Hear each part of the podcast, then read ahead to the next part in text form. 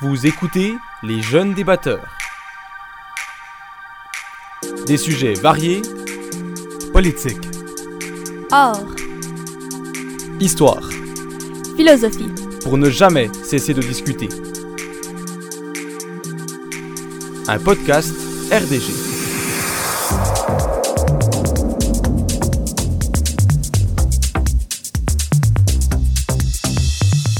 Bonjour à toutes et à tous, bienvenue dans ce deuxième épisode des jeunes débatteurs. Aujourd'hui on est toujours avec euh, eh bien, les quatre débatteurs en fait hein, tout simplement avec euh, Tristan, salut Tristan, Bonjour. Émilie, salut, salut et puis enfin Amandine. Salut, salut Alors Amandine c'est toi qui nous propose euh, le sujet du jour, un sujet euh, culturel et puis je te laisse du coup euh, mener ce débat. Exactement, cette semaine on va parler de boycott de certains artistes. Et plus spécialement, je vais commencer directement avec la question, est-ce qu'il faut séparer l'œuvre de l'homme et l'homme de l'artiste en cas d'une erreur d'un artiste, par exemple euh, Polanski qui avait commis beaucoup de violence sur certaines femmes Est-ce qu'il faut séparer son œuvre et boycotter ou boycotter son œuvre? Ah oui donc en gros tu, la question c'est tout simplement est-ce que euh, est-ce qu'on doit par exemple arrêter de regarder son film parce qu'il a fait des choses euh, atroces? Ou arrêter d'écouter par exemple du Michael Jackson ou de regarder les, peintures de Picasso ou ce genre de choses? Sujet intéressant, sujet intéressant. Euh, personnellement, je, je pense qu'il faut quand même, par exemple, si on prend la Coupe du Monde au Qatar, tiens, un autre exemple euh, de choses culturelles qu'on pourrait boycotter. Moi, j'ai fait le choix de boycotter cet événement-là. Euh, je ne regarde pas parce que j'estime que, en gros, on participe au financement de ce qui, euh, ce qui est horrible là-bas, donc euh, désastres écologiques, euh, humains, tout ce qu'on veut. Donc je serais un peu du, de cet avis-là aussi pour par exemple des gens comme Michael Jackson ou comme Polanski. C'est Romansky ou Polanski Je sais plus. Polanski. Polanski.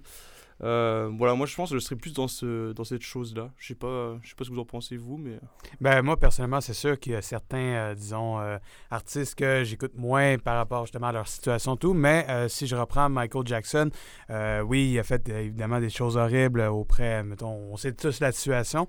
Mais euh, de temps en temps, à la radio, ça m'arrive d'écouter la, la chanson et je me dis, bon, je vais écouter la chanson parce qu'elle est bonne, mais pas nécessairement euh, à cause que l'artiste a fait euh, certaines choses terribles. Donc, euh, moi, je suis plus sur la chanson et c'est sûr, il ne faut pas oublier les mauvaises choses que l'artiste a faites. Mais après tout, ça reste une œuvre. Tu sais, je veux dire, Michael Jackson a fait euh, plusieurs chansons. Puis honnêtement, ils sont bonnes tout. Donc, c'est pas parce que, oui, euh, évidemment, l'artiste a fait des mauvaises choses que je vais m'arrêter d'écouter certaines chansons. Puis je vais décider de changer tout le temps à la radio euh, les musiques, euh, par exemple, de Michael Jackson. Je pense que ça dépend vraiment aussi un peu du contexte. Puis surtout le fait que, en fait, faut, faut voir toutes les sphères, en fait. D'un point de vue, on peut se dire, oui, l'artiste a fait des mauvaises affaires, puis le financer, c'est peut-être pas une bonne idée. Surtout si on veut pas supporter euh, ce genre d'action-là. Mais il faut aussi penser un peu au poids que ces œuvres-là ont pu avoir sur des gens. Je prends par exemple les euh, livres Harry Potter. Euh, J.K. Rowling, elle a eu beaucoup de problématiques ces temps-ci. On s'entend euh, des sujets transphobes, des, des, des, des trucs qu'elle a tweetés qui n'étaient pas corrects. Mais ces livres ont inspiré tellement de gens, tellement de jeunes qui se sont retrouvés là-dedans puis qui se sont sentis compris par ce genre de livre-là. Donc, c'est important de, oui, comprendre que l'artiste en soi n'est pas bon, mais l'artiste n'est pas relié à ses œuvres exactement. Il y a un mouvement qui se passe en ce moment, justement, qui dit comme quoi que les livres Harry Potter seraient sortis de nulle part. Un peu enlever l'artiste de l'œuvre pour permettre au monde qui ont vraiment pu se connecter à cette œuvre-là de quand même rester euh, avec ce sentiment-là sans avoir l'impression d'avoir perdu une partie de leur identité, en fait. Donc, c'est vraiment important de comprendre le poids, l'impact qu'un œuvre peut avoir, puis un peu le dissocier de son artiste. Mais dans ce contexte-là, justement, je sais pas, si, enfin, moi je disais, on prenait l'exemple de Polanski, tu disais, Amandine. Mais Ouais, euh, est-ce que ça veut dire que Tristan et Piemi, vous regarderiez, euh, s'il sort un film, admettons demain, vous allez le voir au cinéma, si vous intéresse, je veux dire, si le sujet vous intéresse ou pas? Vous, Ben, pas. personnellement, euh, moi, je, je regarde pas vraiment euh, justement les, ces films. Ces Ah, films. ouais. Mais je veux dire, moi, c'est comme je, je partage le même avis qu'Émilie. C'est il faudrait distinguer les deux choses, l'œuvre et l'artiste. Parce qu'évidemment, je veux dire, justement, Harry Potter, moi, j'ai, écoute, ça a marqué mon enfance. J'ai regardé ça, euh, j'ai tout regardé les films, puis personnellement, j'ai apprécié. Donc, euh, oui, il y a la situation problématique, mais ça reste quelque chose que, que je tiens à cœur parce que justement, j'ai aimé ces films. Donc, euh, j'aimerais ça les revoir aussi pour un peu la- l'aspect nostalgie. Mais évidemment, c'est sûr que oui, elle a fait des mauvaises choses, mais l'aspect nos- nostalgie, c'est l'élément à retenir. Puis personnellement, ben, je regarderai encore ces films malgré, les. Malgré les, les- la, la problématique.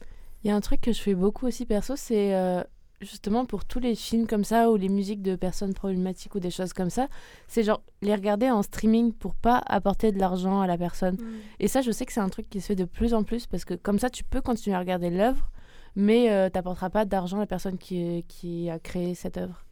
Ça, c'est un truc qui se fait. C'est pas bête. Ouais, c'est un peu un mouvement euh, qu'on pourrait appeler euh, chaotic good.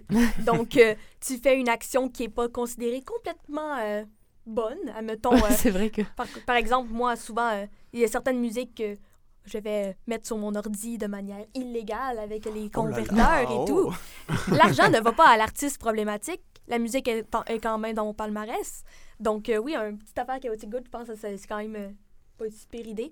Mais pour qu'est-ce qui est de la question vraiment du... euh, si, admettons, euh, l'artiste en, particulier ressort une nouvelle œuvre, ben, je pense que la ligne peut se dessiner là, dépendant de à quel point tu euh, juges euh, que ça a été problématique, ce que l'artiste a fait. Par exemple, euh, si, justement, moi, j'écoute pas vraiment de films de Polanski, mais si ça donnait que c'était des films qui m'avaient vraiment inspiré dans ma vie de tous les jours, ça veut pas dire que son nouveau film va m'inspirer. Je peux me permettre de me dire, je vais pas le regarder. Puis, ça n'aura pas la chance, justement, de m'inspirer ou de me rendre nostalgique, euh, parce que tu peux pas manquer ce que tu jamais connu. Donc, pour le monde qui ont justement des, une certaine difficulté à accepter que leur artiste, euh, justement, est devenu problématique, ça veut pas dire qu'ils sont obligés d'écouter les nouvelles affaires. Tu peux aller revisiter les anciennes avant que tu apprennes la nouvelle, mais après ça, Ouais. es-tu vraiment obligé d'aller écouter Mhm. les nouvelles choses? C'est vrai. C'est vrai. Ouais, ouais. Puis il y avait un- une autre question aussi qui se posait. C'est que là, en fait, on part du principe que l'éthique et l'esthétique de l'œuvre, elles sont forcément séparées. Mais euh, il y a par exemple des peintures de Picasso où on le voit agresser euh, dessus, enfin où il s'est peint en train d'agresser son amante. Est-ce que ces œuvres-là, faut les mettre en avant et il faut quand même les regarder ou est-ce qu'il faut les boycotter? Parce que pour le coup, là, l'éthique, elle est purement... Et on voit l'homme sur la peinture, l'éthique est sur la peinture. Donc est-ce que celle-là, pour le coup, elle serait à boycotter? Ben, en fait, c'est que moi, l'aspect boycotter, euh, c'est une chose, mais en fait, c'est que ce serait pas de boyc- boycotter nécessaire- nécessairement, pardon, mais euh, de pas nécessairement mettre aussi à l'avant. Juste de dire qu'il y a eu ça dans l'histoire et qu'il faut comprendre que oui, euh, c'était une, œuvre, disons, euh, assez. Euh, disons, controversée, mais de comprendre qu'il y a eu ça et évoluer en conséquent, tu vois. Euh, par exemple, pas nécessairement artiste, mais des choses dans le passé, évidemment, les, on parlait au dernier débat, les guerres, tout, mais de comprendre que oui, il y a eu des choses horribles qui se sont passées, mais d'évoluer pour justement plus que ça arrive dans notre monde actuel. Donc, c'est un peu la même chose pour les œuvres d'art qu'il y a eu aussi, euh, mettons, comme tu disais, Picasso avec son œuvre d'art controversée. Donc ce serait pour s'en servir comme symbole, par exemple Ben, c'est pas comme symbole, mais c'est plutôt de dire que oui, il y a eu ça, mais de dire, OK, on- il y a eu ça dans le passé, puis maintenant on évolue pour justement que euh, ce genre d'œuvre n'arrive pas aujourd'hui. Donc, euh, c'est ça que je veux dire. Donc, de prendre conscience des choses du passé pour ne pas les refaire dans le présent. Ouais. Je leur relancerai ta question euh, au lieu d'y répondre avec une autre question. Euh, si on efface les preuves, ça veut dire qu'on peut recommencer euh, plus tard, non? Ouais. Est-ce qu'une preuve est pas mieux que justement absolument rien? Mais est-ce qu'il faut quand même mettre en avant une œuvre où il montre un viol aussi? C'est pas nécessairement de le mettre de l'avant, c'est plutôt de se dire quand il y a des preuves, comme euh, on va y aller avec euh, l'exemple de la guerre de la dernière qu'on a parlé la dernière fois, quand il y a des preuves, tu peux apprendre de ces affaires-là et continuer. Alors que souvent, puis ça c'est c'est une affaire euh, très commune chez l'humain, on a tendance à répéter les mêmes erreurs sans arrêt. Toujours, toujours, toujours. Et ça en prend tellement pour qu'on comprenne un message que parfois il faut se dire, oui, c'est une œuvre qui est un peu euh, pas très de bon goût, vraiment pas de bon goût en fait, mais elle nous montre quand même quelque chose, une erreur humaine qu'il faut apprendre et, et pas refaire. Et en effaçant les erreurs humaines, on, on repart un peu à zéro à chaque fois. Donc oui, euh, la société a évolué et tout, mais justement, il faut se dire, la société a évolué et le fait qu'on trouve ça pas correct aujourd'hui prouve qu'on est rendu plus loin. Hmm. Ah, moi, je suis d'accord. Je suis d'accord. Moi, je, je, je pense qu'on va peut-être en parler après. Je sais pas ce que tu as prévu, Amandine, comme euh, petite question. Mais euh, il y a aussi le côté euh, contexte toujours à remettre euh, dans l'histoire. Tu t'es revenu sur la Première Guerre mondiale. Il y a toujours un contexte, on le disait encore déjà, déjà la dernière fois, mais euh, il y a aussi des, des, sociétés qui ont changé, qui ont évolué, et puis il y a des choses qui étaient acceptées avant, qui seraient plus du tout acceptées aujourd'hui. même nous, on est dans le journalisme et puis la radio, pour notre part. Vous regardez des émissions d'il y a même 30 ans ou 40 ans, euh, on peut être choqué par les propos qui étaient tenus, par la manière dont étaient faites les mhm. émissions. Puis aujourd'hui, ben, comme tu dis, je suis d'accord avec Émilie, franchement, je pense qu'il faut les reprendre et puis justement euh, s'en servir de manière un peu éducationnelle. Enfin, éducative. éducationnelle. Mais euh, vous m'avez compris, voilà, bref. Mais histoire de montrer un petit peu bah, ces choses-là qui ont été mauvaises, comme on montre l'histoire. On parle du nazisme, par exemple. On parle du nazisme, de ce que c'était. Et pourtant, c'était pas une chose bien, le nazisme. Donc, euh, c'est des choses, je pense qu'il faut plutôt le montrer comme euh, euh, un pilier pour l'éducation que pour montrer que ça, c'est pas bien et il faut le boycotter à tout prix. Enfin, ça dépend des œuvres, évidemment, mais pour ce qui est historique, je pense que c'est important. Exactement. Je suis d'accord. Et donc, la question que j'avais prévue pour après, c'est comment est-ce qu'on peut faire pour justement contextualiser toutes ces œuvres, dire que c'était pas comme ça la réalité, ou euh, par exemple transformer ces œuvres en symboles pour montrer que les personnes dessus, en fait, c'est des survivantes, c'est pas forcément des victimes de ça. Ben, je pense que ça irait vraiment dans un aspect plus de musée, plus historique que c'est une œuvre d'art.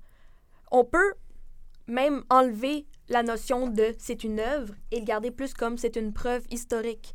Donc, euh, par exemple, si on se dit, si on se dit, euh, il y a un musée sur, euh, je sais pas moi, justement, une certaine culture qui a été beaucoup, euh, qui a été mal représentée, en fait, euh, au travers de l'histoire. Et dans ce musée-là, il y a ces œuvres-là, avec les petites descriptions qui expliquent que ah, cette œuvre-là a été peinte par telle personne qui a détecté, puis qui explique pourquoi il y avait ce genre de préjugés-là, puis pourquoi c'était des préjugés et non la vérité. Expliquer c'est quoi la vérité. Donc vraiment le mettre dans un aspect plus historique que aller le mettre dans un aspect œuvre. C'est plus une œuvre d'art, c'est rendu une preuve d'humanité, en fait. C'est rendu une preuve des erreurs qu'on a faites euh, auparavant. Et est-ce que du coup, ça veut dire que ce serait plus des musées sur la personne, mais plus des musées sur une période historique? Je pense que ça devrait être ça, oui. Parce que les musées sur une personne, tu mets de la valeur à la personne. Les musées sur l'histoire, t'enlèves la valeur de la personne. Puis ça vient justement à faire un boycott sans pour autant effacer les preuves. Donc c'est un boycott euh, plus euh, chaotic good. De toute, manière, dans les musées, c'est jamais vraiment sur une personne spécifique. C'est souvent, mettons, sur un... Ça dépend lesquels, hein? Ben, il y en a certains. C'est vrai qu'il y en a certains, mais euh, par exemple, sur euh, tout ce qui est guerre, tout, ou d'autres artistes, c'est plus une période. Donc, c'est ça, c'est vraiment historique. Puis, si on ne rappelle pas ces événements-là, ben, les, gens, euh, mettons, nos, les futures générations vont dire Ah, ben, finalement, c'est ça la norme, ça a toujours été comme ça, aujourd'hui, notre monde actuel. Mais non, il faut rappeler les événements du passé pour dire Ah, OK, on a évolué pour justement qu'à chaque jour, ben, on, on évolue justement correctement, puis que voilà, ça, ça marche bien notre société. Ouais, contexte, contexte, contexte. Moi, je, je, rappelle toujours ça, mais je pense que même dans les musées, euh, ils le font de plus en plus, mais peut-être pas assez encore, mais euh, si vous voyez des toiles ou des choses comme ça, souvent c'est écrit dessous l'histoire de la toile, pourquoi il a fait ça, dans quel contexte. Peut-être plus rappeler aussi euh, pourquoi, dans certaines œuvres, ben, je sais pas, on parlait de Picasso, voilà, qui, qui frappait ses, ses, femmes, ses maîtresses, là, puis qui les mettait après en peinture. Euh, bon, c'est pas très joyeux, on est bien d'accord, mais si on met un contexte, etc., qu'on explique ce qu'il a fait, etc., chacun peut se faire après une opinion sur ça. Et euh, je pense que c'est surtout ça l'important, c'est qu'on ait une opinion sur ce qui se passe. Il y en a qui seront d'accord, d'autres pas d'accord. Enfin, être d'accord aujourd'hui, j'avoue que ce serait étonnant pour moi, mais bon, euh, voilà, l'idée c'est de mettre vraiment toutes les cartes dans les mains, ne pas mentir sur l'histoire d'une personnalité. Euh, c'est vraiment très important de montrer aussi les facettes euh, bonnes et moins bonnes d'un artiste. Si on montre que l'aspect, euh, ah vous avez vu, c'était un grand peintre, il était extrêmement connu. oui, bah, on retiendra que Picasso est, vraiment connu. Mais si on montre aussi que Picasso, bah, c'était quelqu'un qui frappait les femmes, bah, forcément, on, on, va tout de suite faire la part des choses. On va être capable de juger nous-mêmes en fait ce qu'on veut avec ça et ce qu'on fait avec ça en fait. Pour moi. Ouais. Le seul truc que je trouve problématique avec ça, c'est que d'avoir que des musées historiques et pas des musées sur l'artiste, ça fait qu'au final, en quelque sorte, les artistes qui n'ont rien fait de problématique sont aussi boycottés et n'ont pas leurs expositions à eux, alors que, bah, on le sait, c'est très important pour un artiste pour se faire connaître de faire des expositions. Par exemple, il y a énormément de photographes qui sont devenus connus grâce aux expositions, de peintres pareil. Donc enlever ce côté-là, c'est enlever un moyen pour eux de se faire connaître aussi. Ouais. Ben, je pense que rendu là, c'est vraiment faire la différence entre un artiste qui peut pas être repris, donc un artiste mort en fait, et un artiste qui est encore vivant. Parce qu'il y a quand même une différence dans le boycottage d'un artiste qui est mort puis le boycottage d'un artiste vivant. ton artiste qui est mort pourra jamais se reprendre, pourra jamais devenir meilleur. Donc, la seule affaire que tu peux faire, c'est le détacher de ses œuvres, puis Ouais. donner les œuvres euh, à l'histoire. Mais ton artiste encore vivant, qui, se fait, qui, qui, qui, qui a fait des mauvaises affaires, lui a encore une chance de se reprendre. Donc, c'est plus aller punir directement l'artiste et non son œuvre. Mais c'est pas exactement de la même manière. Les musées, ce serait vraiment plus pour des, euh, des artistes qui peuvent jamais se reprendre. Euh, par contre, les expositions sur euh, des artistes encore vivants, ça, c'est sûr que ça devrait rester pareil. Je suis d'accord avec ça. On parle plus de trucs qui vont jamais pouvoir être mieux que celle-là. Alors que moi, je crois personnellement que tous les artistes peuvent se reprendre, comme n'importe quel humain, en fait. Oui, tu peux avoir fait des mauvaises affaires, mais tu peux toujours te reprendre. Puis, on peut, on, c'est ce genre de monde-là, faudrait pas automatiquement euh, les, les détacher de leur œuvre, plus leur apprendre euh, une leçon. Donc, euh, rendu là, c'est voir comment tu apprends la leçon. Ça, ça, ça reste à voir encore. Mais justement, moi, dans les musées, si on va, mettons, au musée des Beaux-Arts à Montréal, euh, moi, quand je rentre là, je suis allé euh, deux, trois fois dans ma vie, même euh, peut-être plus quand j'étais jeune, mais je me souviens pas exactement. Mais en fait, moi, je m'en vais là pour dire, wow, les œuvres sont beaux. Et même, moi, je suis la, la petite de per- le, le type de personne qui regarde aussi les descriptions. Donc, avoir le côté historique euh, plutôt. Donc, euh, je me je pense pas à l'artiste, en, en fait. Je parle plus à l'œuvre, c'est quoi le symbole, tout. Donc, oui, euh, boycotter, c'est une chose, mais on, on part dans l'aspect de dire on voit des belles œuvres et, euh, par exemple, ça peut être une belle sortie familiale, donc pas nécessairement qu'on pense euh, que, ah, il a fait telle mauvaise chose. Je veux dire, un enfant va voir plutôt une œuvre de dire, ouais, il y a beaucoup de couleurs. Un adulte euh, va plutôt se dire, ah, ben, il y a l'histoire, il y a la couleur, tout. Puis pas nécessairement le fait que l'artiste a fait une mauvaise chose. Donc, ce serait, comme, comme on disait depuis tantôt, de séparer l'artiste avec euh, les œuvres d'art. Ça, ça m'apporte à une question par, euh, par contre, euh, si ça dérange pas Non, trop. non. euh, on parle euh, d'apporter des enfants dans le musée et tout, là. Mais si on va avec l'exemple de, de- des peintures de Picasso qui bat ses femmes, euh, c'est où, là?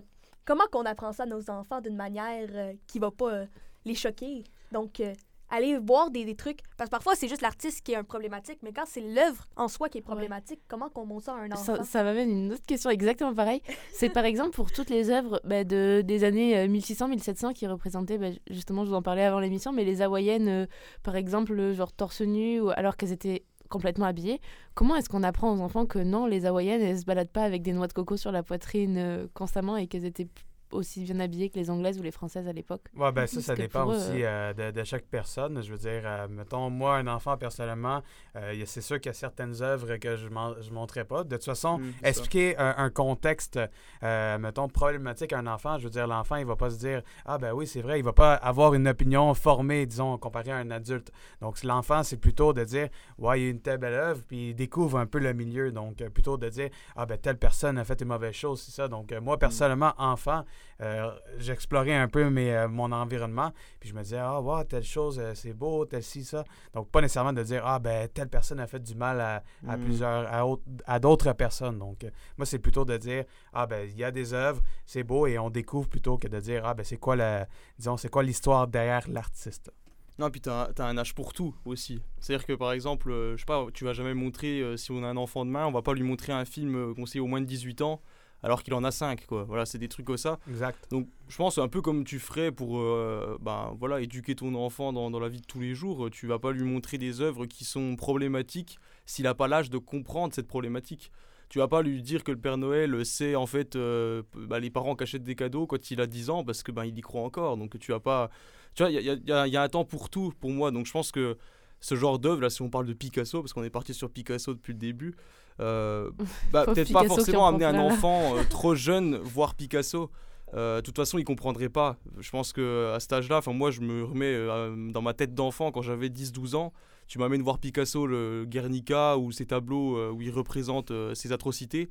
euh, je, suis- je pense que j'aurais pas compris quoi. Je me serais retrouvé dans le milieu, je me serais peut-être juste euh, ennuyé pendant toute la visite du musée et puis j'aurais voilà. Donc je pense que il y a aussi un, un temps pour tout, selon moi, et ça marche avec tout, les films comme les œuvres, euh, peintures, livres, etc. Après, ce que tu dis là, c'est par- enfin, tu pars du principe que c'est force une œuvre problématique, c'est forcément une œuvre violente ou une œuvre que les enfants ne peuvent pas voir. Mais tu as aussi des œuvres qui sont problématiques dans le sens où c'est des stéréotypes qu'elles véhiculent. Et ces Mhm. stéréotypes-là, si l'enfant les voit, il peut s'ancrer dans sa tête que la, la réalité, c'est ça, puisque c'est ce que tu lui montres et c'est comme ça qu'il voit. Donc là, ça peut être problématique dans ce sens-là où il grandit en se disant que c'est ça la vérité aussi. Ouais, c'est aussi ton rôle de, de lui montrer qu'il n'y a pas que de, que c'est pas ça la vraie vie, puis qu'il y a plein de choses. Euh, Tu regardes, il y a encore quelques années, même nous, hein, on a on a une vingtaine d'années tous ici là.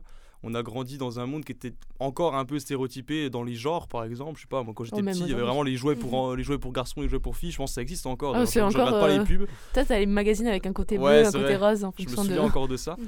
Bah, typiquement, euh, c'est ça qu'il faut aussi réussir à faire. Mais C'est là on entre carrément dans un autre débat. Là, on parle sur de l'éducation, mais euh, C'est faut pas grave, on réussir peut. aussi. Ouais, euh, après tout, on est libre. hein, c'est du podcast, on peut y aller. Mais, mais euh, je pense qu'il y a aussi cet aspect-là où il faut vraiment réussir. ben, à montrer euh, l'ensemble de la société et dire bah ça c'est c'est peut-être pas la peine de lui montrer parce que c'est pas forcément euh, le reflet de la réalité ou j'ai pas envie de lui apprendre ça tu vois enfin c'est aussi ces choses là et qu'il faut réussir à à construire avec ton enfant. Et puis ça, c'est dès le plus jeune âge. De toute façon, hein, c'est prouvé hein, que plus tu, plus tu euh, apprends à tes enfants dès le plus jeune âge que ça, c'est pas vrai, que c'est des stéréotypes, etc., plus ils vont grandir en, en se créant une pensée qui est certainement plus juste de la société. Donc, euh, je pense que... Enfin, je sais pas ce que vous en pensez, vous, mais... Ben, Exactement, mais c'est aussi le fait que, euh, au pire, tu en parles pas puis tu fais juste montrer l'œuvre, mais sans nécessairement expliquer la problématique. Je veux dire, un enfant, euh, comme j'expliquais tantôt, c'est, il fait juste découvrir. Il va pas avoir une pensée critique. Donc, même aussi, c'est encore là, Mhm. c'est aux parents de dire, à, de décider à, à eux ce qu'ils veulent montrer, ce qu'ils veulent montrer à leur enfant. Donc, je veux dire, euh, même s'ils ils voient une œuvre, euh, mettons, euh, disons, euh, qu'on voit qui est comme pas d'à propos aujourd'hui, mais je veux dire, c'est vraiment à- aux parents. Puis au pire, c'est juste de dire, on passe deux secondes, puis OK, on voit une œuvre, puis après ça, on n'explique pas vraiment c'est quoi la problématique, parce que, comme il expliquait Loïs, tu t'en vas là pour dé- découvrir, puis pas nécessairement penser l'histoire derrière cette œuvre-là. Donc, je veux dire. Mais par contre, si on n'explique pas la problématique à un certain point, euh, moi j'y vais avec euh, une euh, comme ben, bon, une anecdote un peu euh, personnelle, mais c'est je pense que c'est quand même quelque chose que beaucoup de monde euh, de mon âge ont sûrement vécu aussi, vu qu'on est dans ce genre d'entre-deux où il y avait encore quelques stéréotypes quand on était Ouais. jeune, C'est ça. mais moins que nos parents, Oui. nos grands-parents. Mais il restait encore des petites affaires. Moi, je me rappelle de petites comptines un peu euh, pas très correctes Ouais, Euh, ouais, ouais. qui stéréotypait quand même euh, beaucoup de cultures différentes. Et pour nous, c'était ah, c'était innocent, c'était une petite comptine et tout, mais tu le remets dans un contexte plus actuel, tu le remets dans un contexte plus mature et tu dis, mais qu'est-ce qu'on chantait? C'était horrible quand même. Mais ça. vu qu'on se le faisait pas apprendre, ben pour nous, c'était normal, c'était correct. Et euh, aussitôt que tu nais puis que tu grandis dans un coin où il y a moins de cultures différentes, ben tu restes avec ces stéréotypes-là. Donc je pense que juste passer à côté d'une œuvre, ça, ça l'aide pas vraiment le, le- la problématique, étant donné que justement, c'est comme la petite comptine. C'est normal, c'est correct. Tu, tu, peux, tu comprends pas la problématique derrière, donc dans ta tête, c'est juste normal. Donc à un certain point, il faut quand même que ça soit éduqué, non? Oui, mais en fait, c'est que ça vient aussi avec la maturité. Je veux dire, ce que tu penses comme enfant et ce que tu penses comme adulte, Mm. c'est deux choses différentes. Puis, je veux dire, euh, le cerveau il est toujours en développement. Donc, euh, je veux dire, ce que tu pourrais penser étant plus jeune, mais nécessairement, tu vas peut-être oublier aussi quand tu vas être adolescent ou quand tu vas être adulte. Donc, euh, les, les, les temps, ils changent. Puis aussi, euh, la société change à chaque fois. Donc, je veux dire, les idées peuvent changer aussi. Donc, Mm. c'est pas nécessairement parce que tu as vu une œuvre, euh, mettons, euh, disons, qui était controversée étant jeune, que nécessairement adulte, ben, ça va te marquer dans la vie de tous les jours, vu que la société change couramment. Ouais, moi, ce que je comprends avec ce que dit Émilie, c'est que bah, tu peux aussi, tout simplement, euh, montrer certaines choses et expliquer certaines choses. Après, moi, je me mets dans un contexte, imagine, tu es en voiture et tu as du Michael Jackson qui passe à la radio, justement. Est-ce que tu te lances dans une explication avec ton enfant qui a 6-7 ans de pourquoi faudrait pas écouter Michael Non. Jackson, tu vois? Il y a des contextes comme ça où tu peux pas le faire. Il y a des contextes où autrement, euh, là par exemple tu changerais de poste, hein, admettons. Mais euh, s'il y a des contextes où tu peux peut-être leur expliquer, ouais. Genre je pense que c'est important en effet de leur montrer. Puis, en même temps, d'un côté, ça nous influence pas en grandissant parce qu'on s'autoconstruit nous-mêmes. Mais d'un autre côté, si tu grandis dans, une endroit, dans une région, par exemple, du monde qui est plutôt raciste, que en plus de ça, dans toute ton enfance, tu vois que des œuvres coloni- colonialistes où tu montres les personnes blanches comme supérieures, où tu t'écoutes des musiques colonialistes, est-ce que, genre, en grandissant, tu vas quand même totalement te remettre toute ta pensée en question et dire non, tout ce que j'ai vu dans mon enfance, c'est faux et euh, bah, c'était raciste et ou est-ce que tu t'en rendras pas forcément compte et euh, tu pourrais grandir euh, en restant raciste? Ouais, mais là, on parle de milieu, on parle de notre environnement, c'est sûr que là, ça peut influencer, ça peut changer la donne, mais je veux dire, ça dépend, c'est comme on disait depuis le début, c'est toute une question des parents. Je veux dire, c'est eux qui décident c'est quoi qu'ils veulent montrer à leurs enfants, c'est eux qui décident ce qui est bon ou pas bon pour eux autres. Et après ça, quand, par exemple, ils sont adultes, mais s'ils vont dans d'autres régions ou dans d'autres euh, places, puis qu'ils voient que c'est complètement différent, ben là, c'est eux qui vont se dire, OK, ben finalement, tout ce que j'ai appris dans le passé, euh, c'est pas exactement ça. Puis ils vont faire aussi euh, leur, propre, euh, ben, leur propre tête, leur propre pensée. Donc, c'est aussi un développement euh, que eux doivent faire par eux-mêmes et non sa- nécessairement juste leurs parents. Donc, euh, par exemple, moi, quand je pensais des trucs euh, étant enfant, euh, je veux dire, nécessairement aujourd'hui, ben, j'y pense plus parce que j'étais un enfant, donc j'ai évolué, puis j'ai pris de la maturité. Donc, c'est un peu ça aussi. Mais oui, avec le milieu où ce que tu vis actuellement, ben, c'est sûr que s'il est différent des autres milieux, par exemple dans les autres pays, ben évidemment, tu peux. C'est sûr qu'il faut que tu t'informes. Tu sais, c'est vraiment de s'informer aussi de ce qui se passe ailleurs. Donc, puis avec les réseaux sociaux, ben, tu sais, il faut faire attention au- avec le choix de nouvelles, mais euh, je trouve que c'est important de s'informer justement des autres places aussi. Ça m'amène à une autre partie du débat pour les dix dernières minutes, quand même, ça passe vite.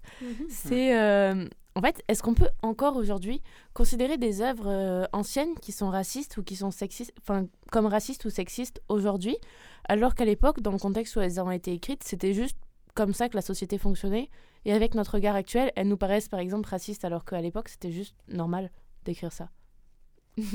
si quelqu'un veut se lancer, Ouais. tout le monde se regarde je, dans le je- studio en mode oh, oh, parce que c'est un peu c'est un peu le truc qu'on a abordé tout à l'heure que j'ai commencé à aborder sur le contexte etc là. enfin moi je reviens encore à ça j'aurais un peu radoté je pense aujourd'hui c'est pas grave c'est pas grave au moins les gens comprendront euh, ce que je pense et puis je rappelle qu'à la maison vous pouvez vous faire votre avis enfin nous quatre là on donne nos avis mais euh, c'est le but c'est d'ouvrir aussi des portes justement ça amène la culture parce qu'on on discute de ça euh, tranquillement et puis vous chez vous vous pouvez vous dire ah bah lui il dit n'importe quoi elle dit elle a raison et puis euh, puis ça c'est justement ce qui est beau dans la démocratie et puis euh, la liberté d'expression.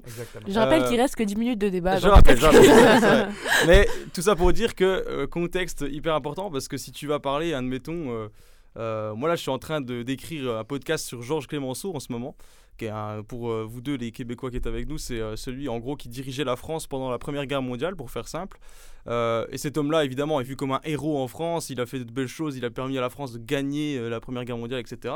Mais en même temps, il n'était pas cool du tout avec les femmes. Il était très macho, euh, il n'était pas du tout euh, ouvert d'esprit. euh, il a carrément réussi à, à faire que, en gros, il trompait sa femme.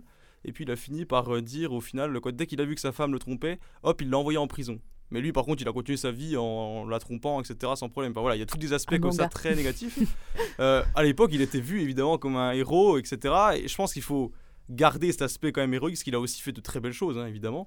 Euh, mais toujours remettre du contexte, dire voilà, à l'époque, euh, l'œuvre, euh, enfin le, le personnage était bien vu, ou une œuvre, hein, ça marcherait aussi, était bien vu. Aujourd'hui, évidemment, la société, quand elle la regarde, elle se dit bah non, y a- ça va pas, genre il y a des trucs qui vont pas du tout.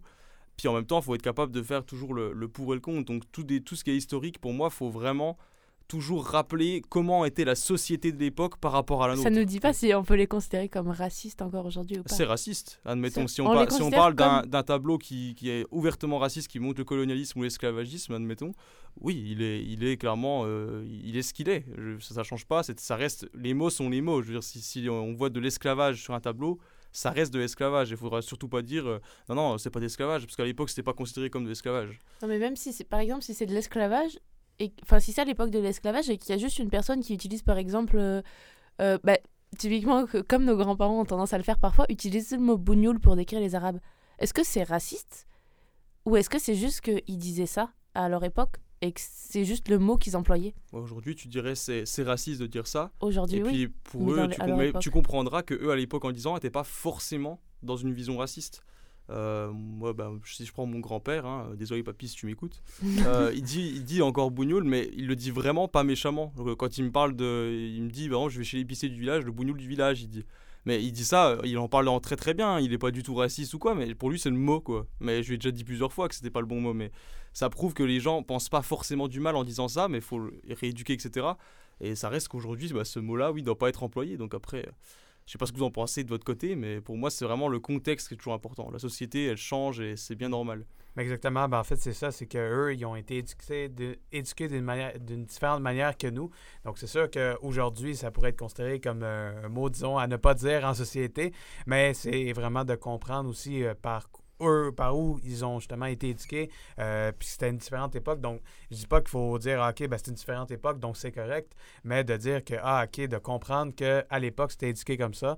Puis seulement de, dire qu'aujourd'hui, ben, ça ne passerait pas, mais de, comprendre aussi, de, de, faire un peu la part des choses, puis de dire, ah, OK, ben, c'est comme ça qu'ils ont été éduqués, et un peu d'avoir une entente, puis de voilà, de trouver une solution plutôt que de dire Ah ben non, c'est pas bien, euh, t'es pas censé dire ça aujourd'hui et de comprendre justement l'aspect historique, comme on a un peu mentionné euh, tout le long du débat, mais c'est ça. Ouais. c'est à se demander, là, on peut se poser la question aussi. Nous, quand on va être rendu euh, à 80, 90 ans, c'est quoi qu'on fait qui va être considéré pas correct eh à cette époque-là?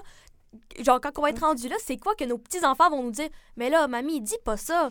C'est... Puis, tu sais, on se dit en ce moment, ben non, on est rendu, euh, on est parfait, nous et tout, mais nos ah, parents, c'est la même affaire. sur la pollution, par exemple, on va se faire euh, tuer par notre... la pollution, les droits, euh, des les droits LGBT, eh l'environnement, le fait de manger de la viande, c'est sûr qu'on va se faire... C'est sûr. Puis nous, à, ce moment-là, on va être dans la même mentalité que nos grands-parents sont aujourd'hui. Mais non, mais nous, on est la génération qui a fait beaucoup de progrès. Nos parents se disaient la même affaire. Nous, on était la génération qui a fait beaucoup de progrès. Toutes les générations se disent ça. Alors, oui, il faut quand même garder euh, la notion que cette œuvre-là est raciste, cette œuvre-là est sexiste. Mais en même temps, il faut se dire, dans leur temps, eux, ils pensaient être révolutionnaires, tout comme nous, on le pense. Il y avait juste beaucoup plus de chemin à faire que nous. Mais nous aussi, on va en avoir un enfer. Donc, il faut avoir une certaine compréhension sans pour autant leur donner notre support. Bien d'accord. Puis honnêtement, c'est une très bonne question que tu as posée parce que c'est vrai qu'il va toujours y avoir de la critique. Puis euh, il y a un peu aussi euh, de nos jours un petit clash euh, entre les générations. Mais en même temps, je trouve que ce clash-là ne devrait pas avoir lieu. Puis de dire, OK, ben c'est ça, de dire que telle époque c'était comme ça qui disait certains mots, une autre époque c'était différent. Donc vraiment, c'est c'est ça qu'il faut comprendre, euh, justement. Puis, euh, en fait, il faut comprendre que l'époque, c'était comme ça. Puis, euh, c'est sûr que ça va être quelque chose quand on va atteindre l'âge, justement, quand on va être vieux à 80 ou 90 ans, dépendamment. Donc, de comprendre, de dire, OK, ben ça, c'était à ton époque, mais pas nécessairement d'avoir un clash, puis de dire, ah, ben là, tu peux plus dire ça, puis là, tu n'as plus le droit, puis là, je te déteste, puis non. De, comprendre un peu, justement, chacun, comment les, les autres pensent. Mm-hmm. Eh ben, je pense que j'ai le temps de vous poser une dernière petite question avant euh, qu'on termine le débat. Mais est-ce qu'à votre avis, ça reste plus facile de boycotter un artiste encore vivant, par exemple Noir Désir ou euh, bah, Kanye West, que euh, un artiste qui est plus de ce monde? Oui. Simple, tout simplement, oui. Ça revient à ce que je disais. Ton artiste qui est mort, il peut pas devenir meilleur. Donc, tu peux pas. Si tu le boycottes, tu perds une partie de l'histoire. Alors que ton artiste encore vivant, lui, là, si tu décides de le boycotter, ben, ça lui envoie un message. Puis il est vivant encore pour l'entendre, ce message-là. Il est vivant pour l'entendre, changer, essayer de euh, se faire pardonner, euh, s'excuser, n'importe quoi. Donc oui, boycotter un artiste vivant, c'est beaucoup plus facile. Puis c'est un peu ce que ce qui apporte euh, l'affaire de si l'artiste sort une nouvelle affaire, un nouvel album, un nouveau livre, tu le boycottes. Ouais. C'est plus facile. Facilement, ouais. Mm-hmm.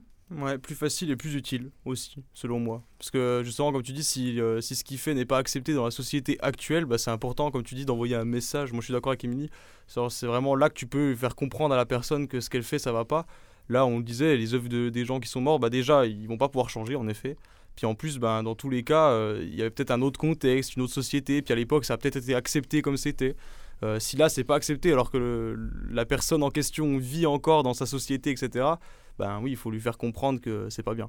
Ouais, puis aussi, je veux dire, ça, on va du côté de la musique. Euh, on, vous avez sûrement entendu parler de Travis Scott mm. avec son ah show Astroworld, que justement, il y a eu des morts. Donc, direct, quand il y a eu cette nouvelle, ben, il s'est fait euh, boycotter. Les gens ont euh, commencé à moins l'écouter.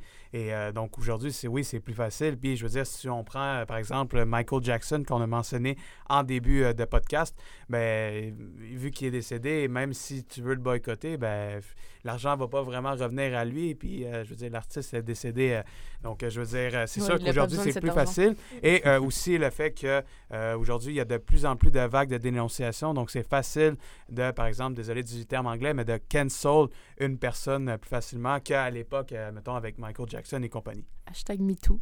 Hashtag MeToo aussi. Je sais pas pourquoi, depuis tout à l'heure, ça me fait penser euh, au fait que Donald Trump vient de retrouver son compte Twitter. Euh, pas, le fait de boycotter, ça me, je sais pas, ça m'a fait penser à ça. J'étais comme, on verra bien. C'est dans l'actu. Ouais, c'est ça. Ouais, mais en vrai, je suis bien d'accord ouais, avec ça. C'est vrai que c'est. Ben, en vrai, c'est bien plus utile. Genre, ça peut avoir un plus gros impact. Non seulement auprès de l'artiste qui, lui, va voir qu'il peut pas gagner de l'argent avec ça, que la société n'est pas d'accord, mais aussi auprès de toutes les personnes qui sont victimes actuellement de cet artiste-là, qui se diseront elle, ben, on me soutient, on reconnaît que moi j'ai été victime et euh, que ce qu'il a fait, il n'avait pas à le faire. Et toutes les femmes qui sont également victimes de ça, ben, peuvent, enfin toutes les femmes et toutes les personnes en général qui sont victimes de ça peuvent à, son- à leur tour dire ben, moi aussi il arrivé ça, c'est pas normal et euh, je peux réagir. Puis aujourd'hui, c'est facile de détruire une euh, carrière d'un artiste euh, qui a fait des mauvaises choses dans la vie. Euh, si on va plutôt ici au Québec, Julien Lacroix, qui était justement en fait un, humoriste de la relève, ben, il a fait plusieurs choses. Il a agressé malheureusement des femmes, tout. Il a fait plusieurs mauvaises choses envers les femmes. Puis aujourd'hui, tu vois, il a perdu sa carrière. Les médias, ben, ça parle de lui comme étant ah, c'est un mauvais. Il a fait de, mauvaises choses. Donc, c'est facile aujourd'hui de justement détruire une carrière d'une personne qui a fait des mauvaises choses euh, justement euh, actuellement. Puis on parle de Trump. Je veux dire, Trump, ce qui arrive, c'est que oui, on essaie de, de le, cancer, de le canceller. Désolé encore du terme anglais. Mais euh, je veux dire, malheureusement aussi, lui, ce qui arrive, c'est qu'il a une très grosse popularité aux États-Unis, surtout euh, au Sud. Donc, c'est de plus en plus difficile de le canceller. Et aujourd'hui aussi, avec l'argent, je veux dire, euh, malheureusement, l'argent contrôle le monde. Donc, euh, je veux dire, euh, lui, il est très riche, donc il peut se payer euh, n'importe quel avocat et tout. Donc, euh, c'est difficile de justement canceller une personne avec autant de grande notoriété comme lui. Et donc pour clore le débat, est-ce qu'il faut séparer l'œuvre de l'homme d'un artiste encore en vie? C'est vrai que ben, on a beaucoup discuté. euh, Oui ou non? ben, en Avec fait, tous les arguments qu'on a donnés là. Ben, c'est vrai que c'est une question assez difficile, mais euh, je crois vraiment qu'il faut séparer l'œuvre euh, tout de même de l'artiste. euh, parce que oui, euh, l'œuvre, ben, ça le représente, mais en même temps, faut, ça dépend de la perception des gens. Puis c'est un peu comme dans un podcast, c'est aux gens de penser ce qu'ils veulent. Euh, justement, euh, par exemple, euh, pour notre débat, tout, ben, c'est la même chose un peu pour euh, les, euh, les peintures. Donc, est-ce que tu veux penser juste à la peinture, de dire que c'est une belle œuvre, ou seulement de penser à l'artiste, de dire qu'il a fait des mauvaises choses? Maintenant, c'est euh, une liberté à chacun et à tous. Avec euh, l'invention euh, de l'Internet, euh, on peut se permettre de séparer l'artiste de l'œuvre d'une manière comme un peu plus illégale. Donc, acheter des choses directement à l'artiste, acheter ses, ses albums, ses livres ou n'importe quoi qu'il fait, ou aller voir ses concerts, ça, je suis en désaccord complet. Mais aller faire un petit download rapide d'une musique à partir d'un site, tu, tu peux te permettre si c'est quelque chose qui te- t'inspire vraiment, parce que oui, l'œuvre peut être détachée de l'artiste, tant que l'artiste, euh, lui, n'envoie pas euh, l'argent derrière. Et Loïs, son avis Bah, pour la je, vais, je vais rejoindre Émilie parce que c'est un peu la, la bonne solution selon moi. Euh, on peut, s'il faut un oui-non, je vais dire oui parce que, comme tu le dis, on peut aujourd'hui faire la part des choses et réussir à ne pas soutenir l'artiste tout en écoutant ce qu'il fait, par exemple, enfin, ou en regardant, ou en peu importe, mais euh, si tu m'avais posé la question il y a 100 ans quand il n'y avait pas Internet, c'était plus compliqué, il aurait fallu que je tranche vraiment. Euh, mais c'est vrai que c'est très compliqué comme question. Je sais pas, je pense à la maison, les gens vont se dire mais qu'est-ce que qu'est-ce que je dirais? Euh, Mais je pense que je suis d'accord avec Émilie. On peut, on a des moyens aujourd'hui de pouvoir, sou- enfin, écouter du contenu, regarder du contenu, sans etc. soutenir l'artiste. Sans soutenir l'artiste. Ok. Eh ben, est-ce que tu veux conclure, Loïs, vu que c'est ta radio? Je te laisse Ah. conclure si tu veux. Ouais, non, bah, de toute façon, euh, on va faire très simple. hein. Je vais donner la parole à Tristan, parce que c'est toi qui animeras le, le prochain débat dans le prochain épisode. On parlera de constitution, c'est ça hein? Oui, de la Constitution, mais surtout aussi sur l'avortement. Donc, on va essayer de faire une comparaison avec ce qui va arriver en France, parce que oui, l'avortement va rentrer dans la Constitution bientôt en France, mais aussi faire une comparaison avec les États-Unis et nos voisins du Sud, essayer de débattre là-dessus et ça va être intéressant. Je vous invite à aller voir l'épisode prochain. Ouais, ce sera un prochain épisode. Et puis merci à vous de nous avoir suivis. Vous étiez déjà nombreux à écouter le premier. Donc on espère que le deuxième vous aura plu. À plus. Salut. Au revoir. Au revoir. À la semaine prochaine.